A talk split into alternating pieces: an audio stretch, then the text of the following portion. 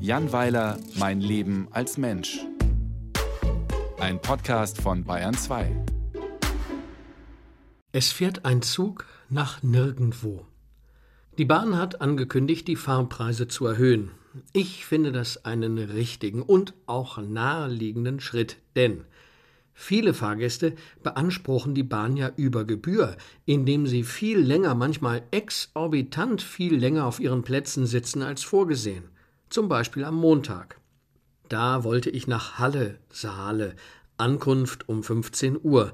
Das ist ein kühner Plan, denn man weiß eigentlich schon, dass das nicht passieren wird. Andererseits überrumpelt einen die Bahn manchmal, mit einer geradezu rührenden Pünktlichkeit. Man fragt sich dann, was jetzt wieder schiefgegangen ist. Absicht kann es ja nicht gewesen sein.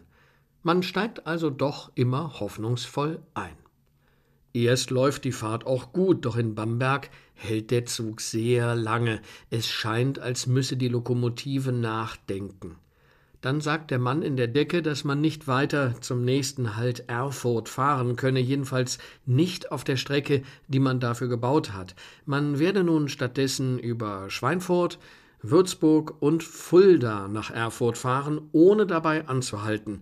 Das werde 90 Minuten länger dauern. Natürlich kann man nun aussteigen, aber man muss schon ein sehr schlaues Füchslein sein, um dabei die richtige Entscheidung zu treffen.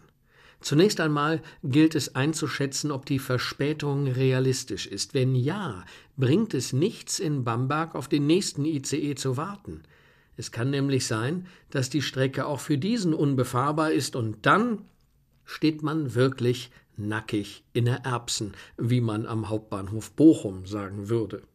Wenn Sie die Verspätung hingegen vollkommen untertrieben haben, würde man mit anderen Verbindungen eventuell schneller ans Ziel kommen. Man könnte zum Beispiel von Bamberg nach Nürnberg zurück und dann von dort nach Würzburg und dann nach Hannover und dann quer rüber nach Magdeburg. Oder man checkt mal, ob man mit der Regionalbahn nach Fulda kommt und von dort nach Halle und Magdeburg. Das mit der Regionalbahn würde schon gehen, allerdings fällt die Fahrt von Fulda nach Halle aus. Es verkehrt dafür aber später ein halbierter Ersatz-ICE, bei dem die Reservierungen aufgehoben wurden. Das sind meine Lieblingszüge, denn in denen ist richtig Geballer. Wenn dann auch noch die erste Klasse aufgelöst wird, kennen dergestalt Entfesselte keine Grenzen mehr. Ich habe schon einmal gesehen, wie zwei renitente Business-Typen ein Dienstabteil enterten und erst in Plochingen mitten während ihrer Zoom-Konferenz von der Polizei entfernt werden konnten. Wahrscheinlich wird der dampfende Ersatzzug vor lauter Angst gar nicht erst in Fulda halten. Die letzte Möglichkeit, nämlich Bimmelbahn nach Coburg und dann mit dem Bus über Schalkau, Auengrund und Schleusingen bis Suhl, um von dort mit der Regionalbahn nach Halle durchzustarten, verwerfe ich. Ich bleibe also sitzen und es wird eine sehr, sehr lange Fahrt durch Bayern, Teile von Hessen, Thüringen und Sachsen-Anhalt. Der ICE fährt 40 km/h, wenn er nicht gerade steht. Irgendwann bekomme ich Hunger. Ich ergattere einen Platz an einem Vierertisch im Bordbistro, an dem drei Kegelschwestern Schaumwein saufen und dreckige Lieder singen. Der Kellner sagt, dass die warmen Speisen leider aus seien. Er habe aber einen Trick erfunden.